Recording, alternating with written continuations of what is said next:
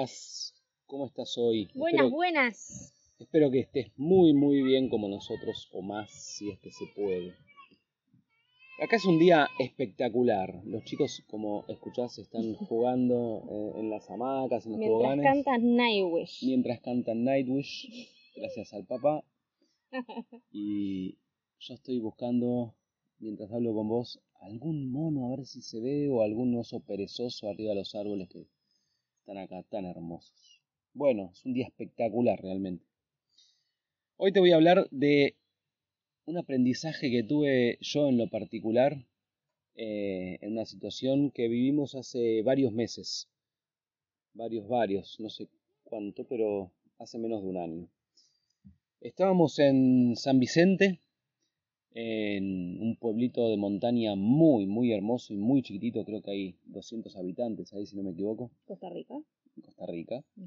Eh, muy hermoso, en provincia de Alajuela. Y esta historia tiene mucho que ver y sobre todo eh, mi aprendizaje tiene que ver con respecto de la soberbia y, y de la humildad. Eh, ante todo quiero decir que estamos muy felices de haber conocido y seguir en contacto con dos personas realmente muy amorosas, muy Sí. hermosas. Nos abrieron las puertas de su casa, su corazón, su familia. La verdad que es Sí, puro eh, agradecimiento. puro agradecimiento y gente realmente muy hermosa que no, no te conoce y te abre las puertas de la casa, eso te lo encontrás viajando mucho.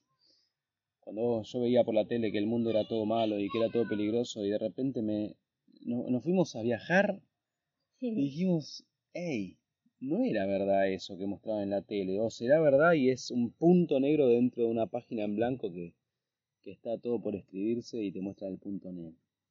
Pero más allá de eso, estábamos en San Vicente y yo dije, bueno, ahí como, como en todas las casas en San Vicente hay huerto. Todas las casas tienen huerto, muy hermoso, muy prolijo. Acá la tierra en Costa Rica, al ser volcánica y estar tan, tan rica en minerales, es realmente espectacular las, las huertas que, y los resultados que tienen las huertas. Sí, el clima es. El clima, claro. Cualquier Ahí se- cosa ponen sí. la. O sea, ponen un, un gajito de planta en el piso así, pum, y agarra, es increíble. Sí, yo recuerdo todo el trabajo que tenía que hacer allá en, en Ojo de Agua entre que llovía muy, muy poco, muy poco. Eh, que llueve y estás pensando, por favor, que no caiga granizo. Acá no conocen el granizo, no lo conocen, no lo conocen. Yo me maravillé cuando escuché eso.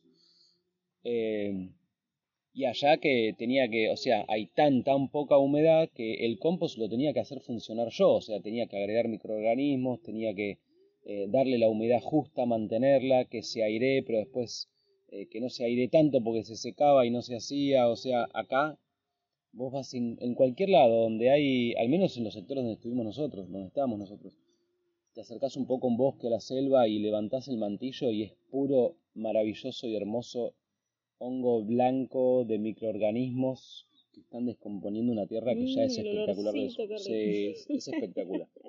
es espectacular. Bueno, y estaba en San Vicente y ahí tienen un sector de vuelta, huerta muy lindo. No es demasiado grande, pero es lo suficiente como para alimentar bien hecho, intensivo. Ahí dos o tres familias sí o sí se alimentan durante el año si quieren. Y estaba un poco descuidado el sector, como que no tenían tiempo de trabajarlo eh, y tampoco alguien que, que entendiera mucho o, lo suficiente como para mandarse solo y hacerlo. Eh, y entonces hablé con, con los dueños y les dije, ¿qué les parece si eh, un poco a cambio de estar acá, eh, o sea, un poco con dinero y otro poco trabajo y, les armo una huerta, una linda huerta que, que yo hice mucho de eso en casa y, y me gusta y tengo el tiempo y qué sé yo. Entonces accedieron. La cuestión es que, claro, yo venía de más de 10 años de hacer huerto a mi forma, a la forma de que yo había, a ver, yo aprendí un montón de, como te conté la otra vez, distintos cursos, distintos libros, de distintas experiencias de gente que venía a casa, me daba algún tip, alguna cuestión que Ensayo y compartían, error. alguna cuestión de que compartían de su experiencia, mucho ensayo y error. Y entonces de todo eso eh, generé mi forma de hacer las cosas. También tiene que ver con el clima, ¿no? En Costa Rica hay cuestiones que no tenés que hacer que allá sí y, y viceversa. Y entonces yo venía con mi forma de hacer las cosas y, bueno, y acá por supuesto ese señor tiene otra forma de hacer las cosas, eh, como cada uno las tiene, ¿sí? Eh, y entonces él me explicó cómo hacer, porque en ese momento el sector de huerta estaba muy, muy lleno de, hierbas, de yuyos, depende de en qué país esté, vas a entender, eh, de eso, de maleza. Y, y había que erradicarla. Bueno, el señor me tiró la idea de tirar algún veneno para matar suyos. Yo le dije que eso yo no lo hacía. Que mi forma de trabajar tiene que ver con conectar con la naturaleza y hacer las cosas como para que a todos nos sirvan. Entonces accedió y me dijo, bueno, lo que nosotros hacíamos, lo que me enseñaron de chico es, y me enseñó lo que, lo que a él le habían enseñado de chico. Lo que a él le habían enseñado de chico para mí tenía, e, era nuevo, nunca lo había visto así, pero al mismo tiempo tenía una cuestión que a mí no me cerraba porque no permitía que, el, que, se genere bien el compost aeróbicamente como entiendo que tiene que ser. Entonces, bueno, cuando se fue yo empecé a hacerlo a mi manera. Y mi manera de hacer eso tenía un poco de lo que él me había dicho. Pero estaba mezclado con lo que yo entendía que también tenía que hacer para que sea mejor. Entonces, ¿qué pasa? ¿De qué te estoy hablando? Soberbia y humildad. Yo entré a ese huerto después de escuchar al hombre de a ver su forma de hacer las cosas muy respetable, obviamente cada respeto todas las formas que existen de hacer huerto y algunas son mejores que otras, pero todas son respetables. Y cuando se fue y yo me puse a hacer lo que tenía que hacer, estuve uno o dos días creo trabajando y no me acuerdo si eran, eran unos canteros como de 20 metros y creo que llegué a hacer 10, 11 de esos canteros y había lugar para un par más y estaban bien hechos, viste, eh, bien levantaditos porque llueve todos los días en ese lugar, entonces tenía que estar bastante elevado, al contrario de lo que yo hacía en casa, que era más bien cantero para abajo para juntar agua cuando llovía, bueno, teniendo en cuenta muchas cuestiones de ese, de ese tipo. Y ya había hecho 11 o 12 de esos y de repente, eh, bueno, esa mañana que yo, yo me levantaba como a las 5 de la mañana para agarrar ese momento en que estaban todos durmiendo y que empieza a aclarar y que para mí es el momento más lindo del día. Eh, y de repente vi que se asomó él, que entró al garage. Y lo llamé y le dije a ver si venía a ver, a ver qué le parecía. Y yo estaba feliz porque yo estaba haciendo las cosas muy bien, con todos mis saberes hechos verdad ahí eh, con la pala. Y me acuerdo que yo estaba esperando las flores, ¿viste? Las flores que él me tirara por el trabajo que había hecho. Estaba muy prolijo. Tengo fotos de esto, bueno. Esta historia ya la conté en la escuela. Eh, si están escuchando, no se aburran porque hay cosas nuevas que lo dije antes. Eh, escuela de héroes, ¿verdad? Escuela de héroes. bueno, llegó él y me acuerdo, pero completamente, me acuerdo como si estuviera ahí ahora. Eh, empezó a mirar todo se agarró así la pera como pensando y las primeras palabras que me dijo fue, mmm, parece que no entendió la idea. Se me vino el mundo abajo. Se me vino el mundo abajo. Yo estaba esperando un, mirá, qué bueno, eh, lo hiciste un poco distinto a lo que yo te había dicho, pero, qué sé yo, o una pregunta, o está bueno, me gusta, está prolijo, algo, no, nada. Lo único que me dijo fue, parece que no entendió la idea. Y yo pensé, primero la bronca, la bronca, me lo quería comer. Pero al toque, porque me conozco y, obviamente me observo, de eso se trata mucho también el camino que elegimos y compartimos con vos, que ¿por qué me genera esto? ¿Por qué me genera esto? Tardé un rato en, entenderlo, ¿eh? porque en ese momento estaba con él y, y, quería escuchar a ver qué tenía para decir, pero no había mucho más para decir. Lo único que dijo fue, no entendió la idea agarró la pala, empezó a deshacer lo que yo había hecho y me empezó a mostrar lo que él me había mostrado el día anterior, un par de días antes. Bueno, eh, dejando de lado mi bronca, eh, puse la apertura necesaria como para ver a ver si realmente no había entendido algo o si simplemente yo estaba modificando un poco la forma porque entendía que era mejor y yo tenía el fundamento por lo cual la había hecho así. Y y no hubo pregunta alguna de su parte, simplemente mostrarme lo que yo eh, supuestamente no había entendido y me hizo hacer todo de vuelta.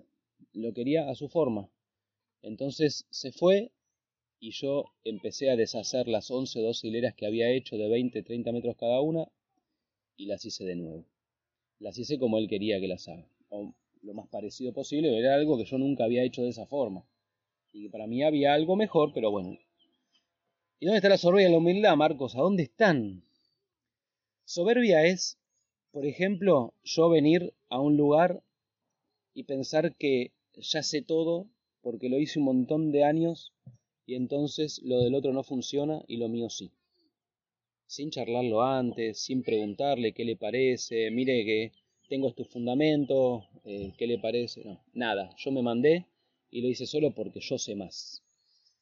Y soberbia es también lo que encontré en él y por lo cual gracias a eso me espejeo, esto no es en contra de él, sino que es a favor de todos. Yo aprendí mucho gracias a espejearme en la soberbia del otro que me estaba reflejando, obviamente yo estaba proyectando y por eso me hizo enojar tanto, si no, no me hubiera, no me hubiera hecho enojar. Te dije el otro día, si algo te hace enojar muchísimo o te causa alguna emoción, la que sea, para el lado que sea, que es extrema, ahí hay algo reprimido en tu sombra que estás proyectando. Y yo estaba proyectando soberbia. Cuando él no fue, no vino y, con una cerradez absoluta me dijo que yo no había entendido la idea, eh, él podría haberse abierto, a mi entender, él podría haberse abierto y preguntarme por qué lo hizo así. ¿Hay alguna razón? Porque por ahí hay algo nuevo para aprender, para todos ahí, y no. Fue simplemente cerrado y, así como yo choqué contra mi saber, él chocó contra el suyo y se perdió de algo que quizá le podría servir. Porque al final nunca le llegué a hablar de, por qué lo había hecho así, no había apertura, yo no iba a forzar una puerta que no quiere ser abierta. Eso lo aprendí a los golpes, también a los, eh, en este recorrido que estamos haciendo desde hace más de 10 años. Y entonces al espejearme eh, en esa soberbia, me di cuenta de que el soberbio era yo. Y entonces a lo que era bronca se transformó en un gracias absoluta. Agaché la cabeza, me hice de la humildad que no tenía en ese momento, hice todo de nuevo y, funcionó porque más allá de la huerta, que después no tuvimos tiempo como para quedarnos a ver los resultados, eh, funcionó porque yo crecí. Y de eso se trata. Ese, ese, esa situación que yo te cuento particular de unos canteros, una huerta, me sirvió para modificar en todas las áreas de mi vida todas esas. Eh, ¿cómo que.? No, sí, es verdad, es verdad. Sí, pero sí, porque eso, o sea, qué sé yo, a veces cuando, cuando encontrás un aspecto de tu sombra, lo encontrás por ahí en una conversación con alguien porque te estás proyectando eso afuera. Pero de repente empezás a hacer repaso en tu cabeza y decís, ah, uh, oh, ah, uh, ah, estaba acá, acá, acá, allá. En todos uh, lados. Ah. Exacto, cuando vos te abrís a ver qué es lo que estás proyectando desde tu sombra, por lo cual ese enojo o ese yo lo pongo en el ojo, creo que por ahí es lo más fácil de entender, pero si vos tenés una emoción de alegría extrema, también ahí hay una cuestión en la sombra reprimida, ¿eh? Porque no se trata de bueno o malo, eso es una división, lo bueno o malo. Lo que parece malo puede ser bueno y, y viceversa.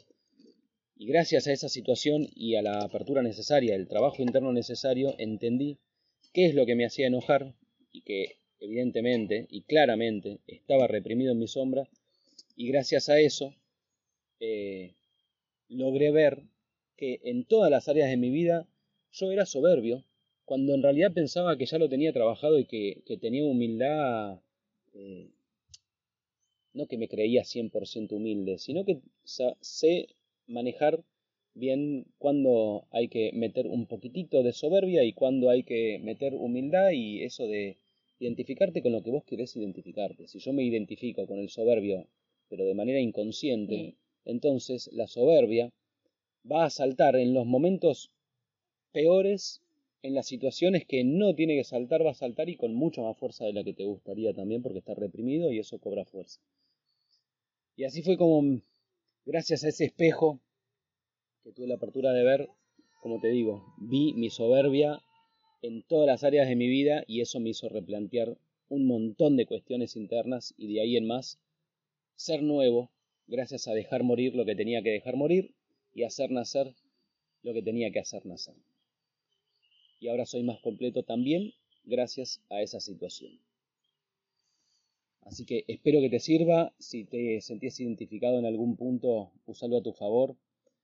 Y sabe que no es que es un error ser soberbio. O sea, el error es no hacerse responsable de integrar lo que tenés reprimido en la sombra. Gracias.